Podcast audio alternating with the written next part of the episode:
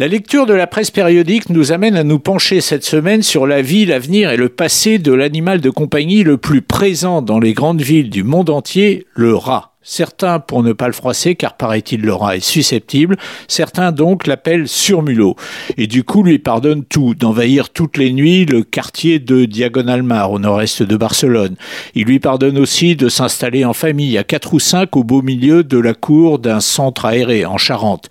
Il lui pardonne encore de faire salon dans des vestiaires de clubs de foot ou dans des halls de commissariat de police. Bref, on en est presque à se demander si les bien-pensants wokistes ne pardonnent pas trop à ses voisins de notre quotidien. Car dans les grandes villes, ils sont aujourd'hui partout. À Paris, par exemple, la seule personne qui n'en ait jamais vu s'appelle Anne Hidalgo. Elle est maire de Paris.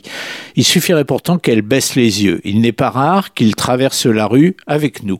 À Londres et à New York, en revanche, tout le monde les a vus. Il paraît même qu'après une entrée en scène discrète, ils avaient intensifié leur présence au moment du Covid, en profitant des mangeoires à oiseaux qui, à cette période était toujours bien remplie. Alors on va arrêter la blague là, car en fait ce n'est pas drôle du tout, c'est même très sale, et un peu partout dans le monde, et pas seulement dans les grandes villes, on prend des mesures, on nomme des dératisateurs, et même des dératisateurs en chef, car ce petit animal est capable de procréer 84 fois par an.